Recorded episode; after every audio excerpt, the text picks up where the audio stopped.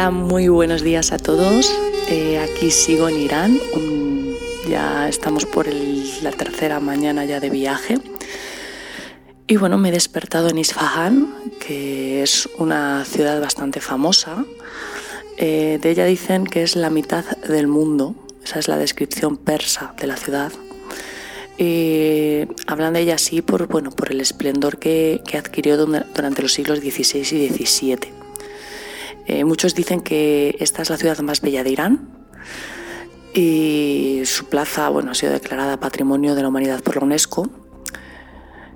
Y también dicen bueno, que fue una, ciudad muy próspera, muy moderna, eh, que llegó a tener más de un millón de habitantes en el siglo XVII. Entonces, pues bueno, eh, yo de momento no os puedo contar mucho porque aún no la he visto. No la he visto porque llegamos ayer a las 4 de la tarde aproximadamente. Eh, después de haber eh, salido de Kazán por la mañana, hicimos varias paradas. Estuvimos en Fin House, que es como una especie de. son unos, jardines muy bonitos, me recordaron mucho al, al, Generalife. La verdad es que bueno, aquí todo me recuerda un poquito a la Alhambra. y de ahí nos fuimos a Afjane, que es un pueblecito, un pueblecito de, de adobe rojo, muy bonito, es, es, patrimonio de la humanidad por la UNESCO también. Y es conocido pues porque las mujeres eh, allí van, van de colorines, van con pañuelos de flores, van con colores alegres, cuando lo típico aquí más bien suele ser sobre todo en, en personas mayores que vayan de negro. Tuvimos un poquito mala suerte porque nos llovió y bueno, entre que hay muy poquita gente viviendo en este pueblo y que nos llovió, pues había cuatro gatos, pero bueno, no estaba mal. Lo que nos sorprendió es que sí que había bastante turismo y voy a matizar esto porque cuando yo hablo de bastante turismo en Irán, a lo mejor estoy hablando de 10 turistas, ¿vale? O sea, aquí el turismo no es algo que, que abunde. De hecho, curiosamente nos íbamos encontrando con el mismo grupito de turistas en los tres, cuatro sitios en los que paramos. También contar, bueno, que ayer tuvimos un poquito de, más experiencia con el tema de la conducción. Eh, estamos asustados porque es loquísimo, o sea, no os imagináis cómo conducen. Llegamos a ver, eh, de verdad, os lo prometo, a un señor con los pies en, la, en el salpicadero un coche que no era automático, os lo puedo asegurar, que tenía un pie, el pie izquierdo en el salpicadero, mientras iba a 130 por la autopista, ¿vale? O sea, impresionante. Se cambian de carril como quieren, van todo el rato con el teléfono móvil. Los, bueno, creo que no hay ni normas aquí, la verdad es que es impresionante. Eh, van, bueno, los límites de velocidad se los saltan como les da la gana. Eh, ayer, eh, con la ayer nos llevó una conductora, que es algo bastante raro aquí en Irán. O sea, para que os hagáis una idea, de cada 100 conductores, uno es una mujer. Pero el día anterior, bueno, nos llevó un hombre y nos llegó a parar hasta la policía, ¿vale? De la velocidad a la que íbamos. es impresionante. Los coches son muy viejos. Eh, la mitad no tienen cinturones. Bueno, es un desastre, un desastre. hemos estado en países India, por ejemplo, que conducen fatal. Eh, en Nepal también bastante trágico esto, pero aquí en Irán estamos flipando.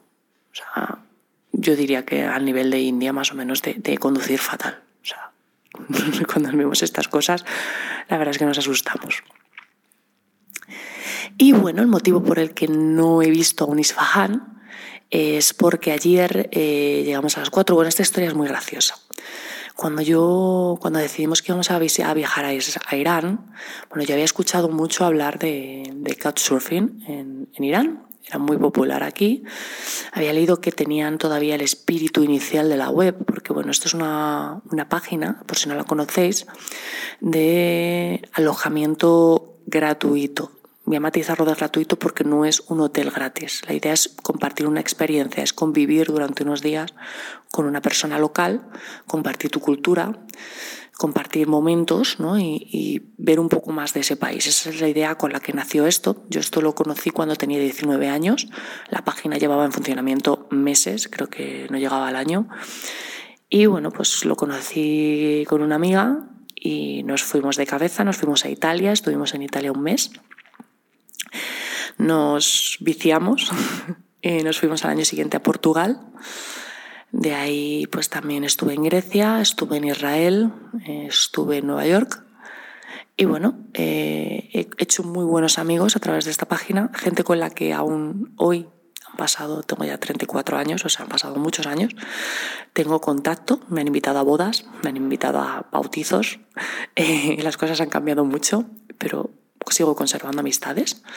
Y bueno, a mí era algo que me, me gustaba mucho, pero con el tiempo acabó derivando y, empezó a ser como más una página para ligar, no sé, algo que a mí no me gustaba y no era lo que yo, yo quería. Y bueno, cuando leí sobre Irán, eh, pues me apeteció mucho eh, volver a los orígenes, volver a Couchsurfing y sobre todo pues enseñarle a, a mi marido lo que es Couchsurfing, que es algo que él no conoce y que para mí pues forma parte de mi vida porque yo estuve muchos años alojando y siendo alojada por gente. Entonces pues quería que lo conociera. Total, que contacté con varias, varias personas de, de Irán, una persona en Yad, una persona en Teherán, que, que, además me estuvo ayudando mucho durante todo el viaje, y un chico de Isfahan. El chico de Isfahan es embajador Couchsurfing, que es básicamente pues, como una persona que aloja a mucha gente.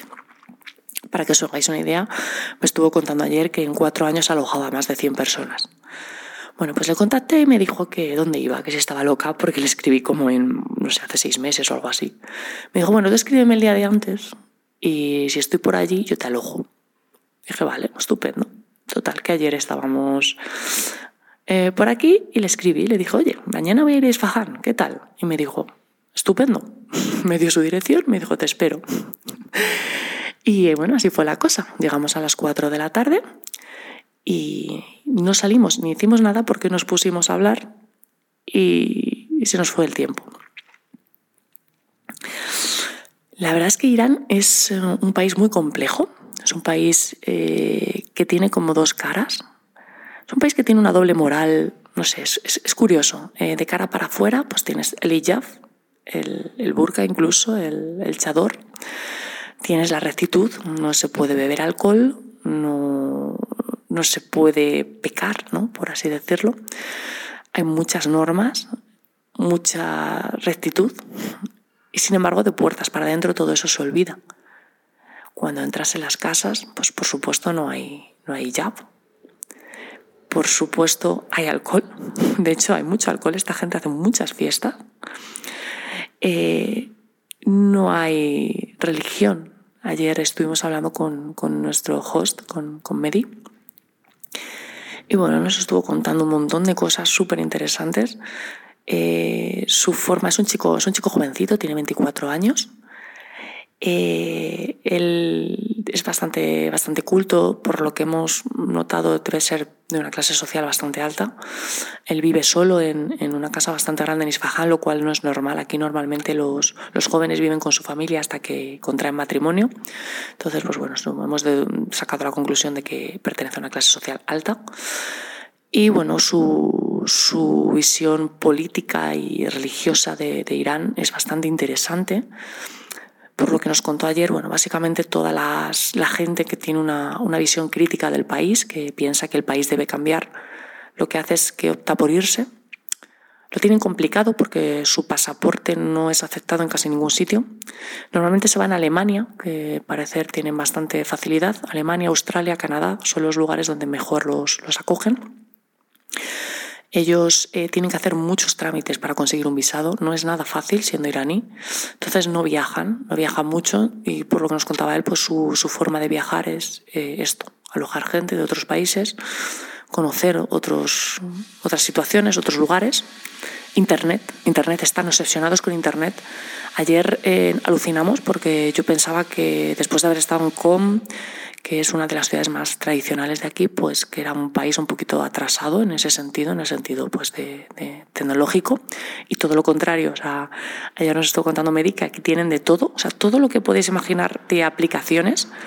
Uber, eh, Amazon, eh, no sé, lo, es que ahora no me viene a la cabeza, las tienen en versión iraní. O sea, ellos tienen su propio Amazon, tienen su propio Uber, que se llama Snap. Uber Eats también lo tienen, que es Snap también. Entonces tienen como todo replicado en versión local. Y tienen mucha eh, inversión en tecnología. Muchos jóvenes estudian eh, carreras relacionadas con la tecnología. Y bueno, la verdad es que están obsesionados. O sea, él nos contaba que básicamente no sale de casa si no es necesario, solo para, para quedar con sus amigos, porque todo lo pide online, todos los muebles de la casa, la comida, tienen hasta un servicio para que te traigan, pues yo que sé, algo de la tienda que tú puedas necesitar. Compran hasta el alcohol, o sea, se lo traen a casa. Es muy fuerte. La verdad es que ayer alucinábamos cuando nos lo contaba. Y bueno, en general es bastante sorprendente en ese sentido. Ellos eh, son muy mm, emprendedores, tienen muchas iniciativas, sobre todo la gente joven, por, lo que nos estuvo diciendo.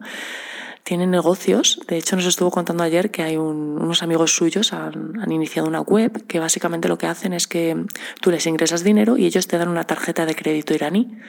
¿Por qué? Pues porque las tarjetas de crédito extranjeras aquí no se pueden utilizar, no están admitidas entonces tú tienes que traer todo el dinero en efectivo. Entonces, como vieron que eso era un problema, han creado este sistema para que tu página, su página web te facilite una tarjeta iraní para que puedas viajar con, con una tarjeta de aquí. Es bastante interesante, la verdad es que me parece una gran idea y me hubiese gustado enterarme antes, pero bueno. Nos estuvo contando también, bueno, que ellos eh, ven, aquí no hay regulación de los derechos de autor, por lo tanto todo se lo descargan, películas, series, música. Él nos contó que sí que hay gente que es un poco más consciente de que quizás sin, derechos no hay contenido, pero claro, tienen un problemón y es que ellos no pueden utilizar Netflix, no pueden utilizar HBO, salvo que metan por medio una VPN.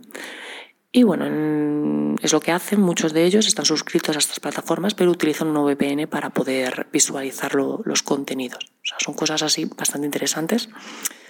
A nivel religioso, bueno, eh, este chico en concreto nos estuvo manifestando pues, su, su disconformidad con, el hijab, con la discriminación. Nos dijo algo muy curioso, nos dijo algo que me pareció muy interesante. Me dijo que si, bueno, si el hijab fuera algo que tuvieran que llevar todos los habitantes del país, él lo acataría sin más porque, bueno, él entiende que es una norma de un país y las normas de los países pues se respetan, aunque te parezcan absurdas.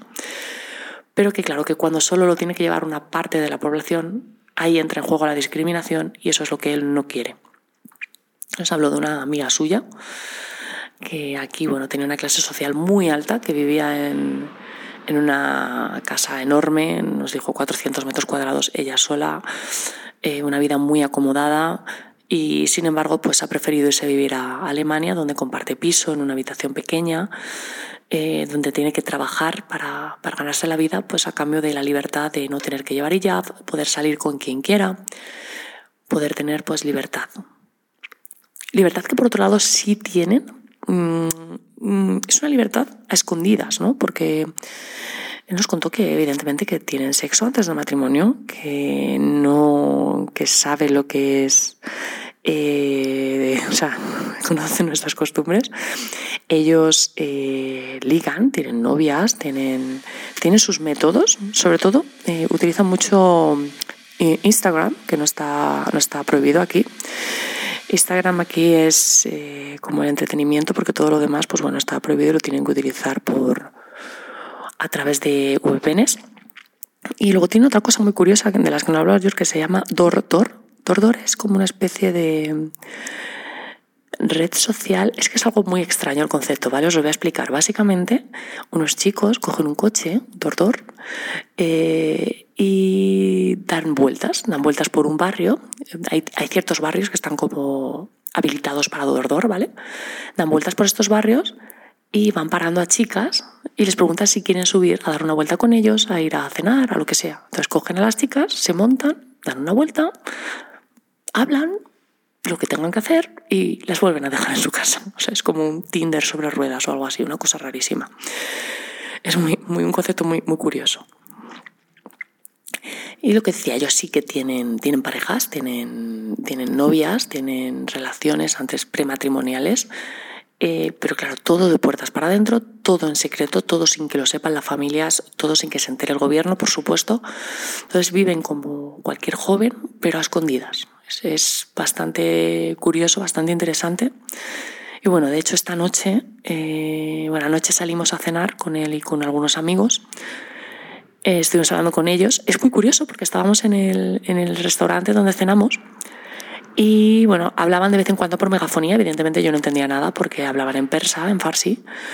Y me comentó que lo que decían era que las mujeres tuvieran, que se pusieran correctamente el hijab. Y es que al parecer hay una especie de policía de la moral que si ve que en un local eh, las mujeres no llevan el hijab correctamente, pues puede cerrar el local.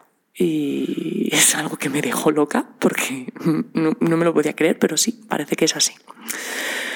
Así que nada, en, también bueno, nos estuvo hablando también de, es que nos habló muchas cosas muy interesantes todas. Nos estuvo hablando también del tema de las sanciones, de cómo funcionan las sanciones que, que Estados Unidos, bueno, no sé si sabéis esto, Estados Unidos con Obama firmaron un acuerdo, un acuerdo por el desarme nuclear de Irán Em, a cambio pues, bueno, de ciertas ventajas a la hora de comerciar. Irán es un país eh, muy autosuficiente porque ellos tienen de todo, tienen mucho petróleo, tienen gas, tienen prácticamente todos los climas, por lo tanto pueden producir todo tipo de alimentos, tienen agua, tienen minerales, eh, bueno, tienen de todo, no, no necesitan importar apenas nada.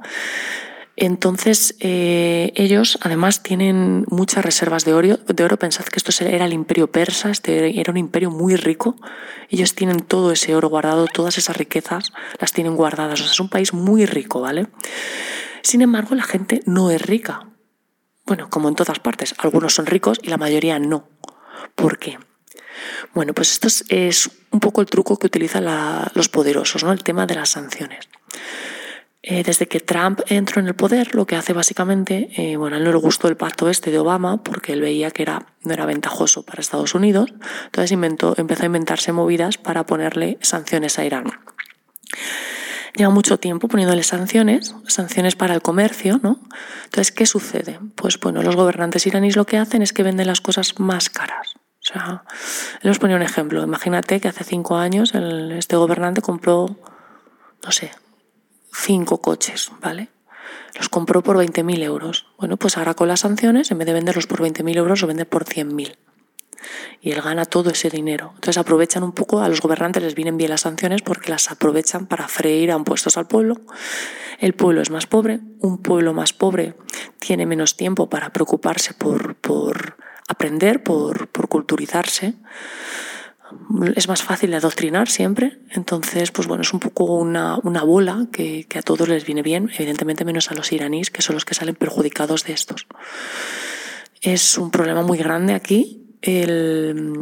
las sanciones realmente a quien afecta no es al, al ayatolá, no es al gobierno, es a, a la gente de la calle, a la gente de clase baja, media. Ellos son los que pagan las consecuencias eh, han visto cómo su moneda se ha devaluado hasta el extremo. De hecho, el gobierno está estudiando quitarle cuatro ceros a su moneda. Lo que pasa es que, bueno, tiene un, esto podéis imaginar, tiene un coste muy alto porque habría que modificar todos los billetes, cambiar todo el dinero.